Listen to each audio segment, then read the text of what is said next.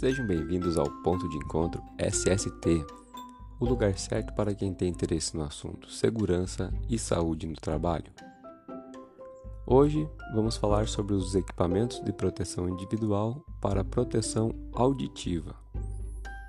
Os EPIs para proteção auditiva compõem uma importante linha de equipamentos de proteção capazes de evitar acidentes e doenças provenientes principalmente por exposição a níveis de ruído que ultrapassam o limite de tolerância estabelecido.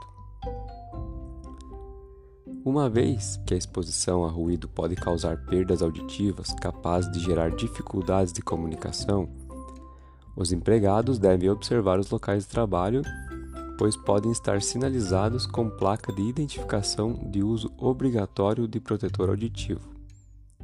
Ao mesmo tempo, podem ocorrer atividades em áreas diversas, seja em ambientes abertos ou fechados, com a utilização de ferramentas, máquinas ou equipamentos capazes de gerar ruídos, e desta maneira também exigem proteção aditiva adequada.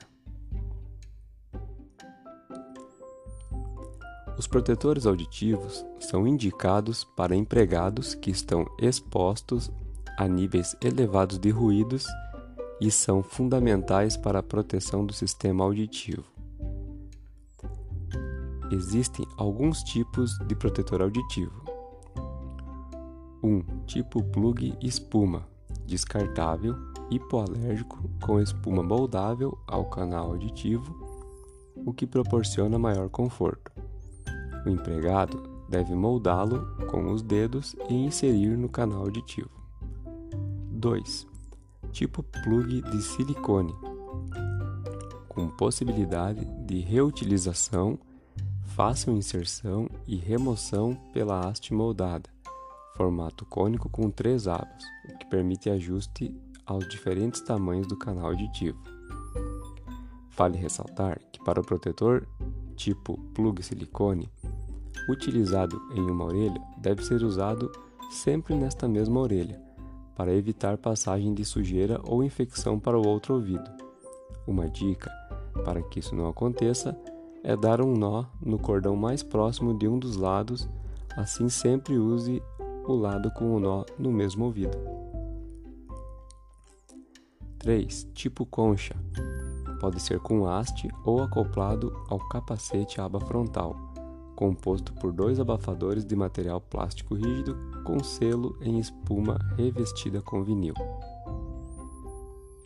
Todos os EPIs devem ser guardados em um local que não sejam à frente de serviço, ou seja, nos escritórios, armários, vestiários, almoxarifados e sempre protegidos de ação de agentes agressivos. Os protetores plug de espuma devem ser descartados após o uso, portanto não precisam ser guardados. Os protetores tipo plug de silicone devem ser guardados na embalagem após o uso. Sujeira no plug pode levar a uma infecção no ouvido, portanto, mantê-lo limpo é fundamental para usá-lo sem problemas. Devem ser lavados com sabão neutro sempre que necessário e colocado para secar à sombra para não ressecar. Já os protetores tipo concha não devem ter suas almofadas lavadas, e sim substituídas sempre que necessário. Para essa substituição, são utilizados kits de higiene, onde são trocadas as almofadas internas e as externas revestidas em vinil. E para encerrar o nosso dia de hoje, a mensagem é de Sarah Blackley. O fracasso não é um resultado inesperado. Fracasso é nem sequer tentar.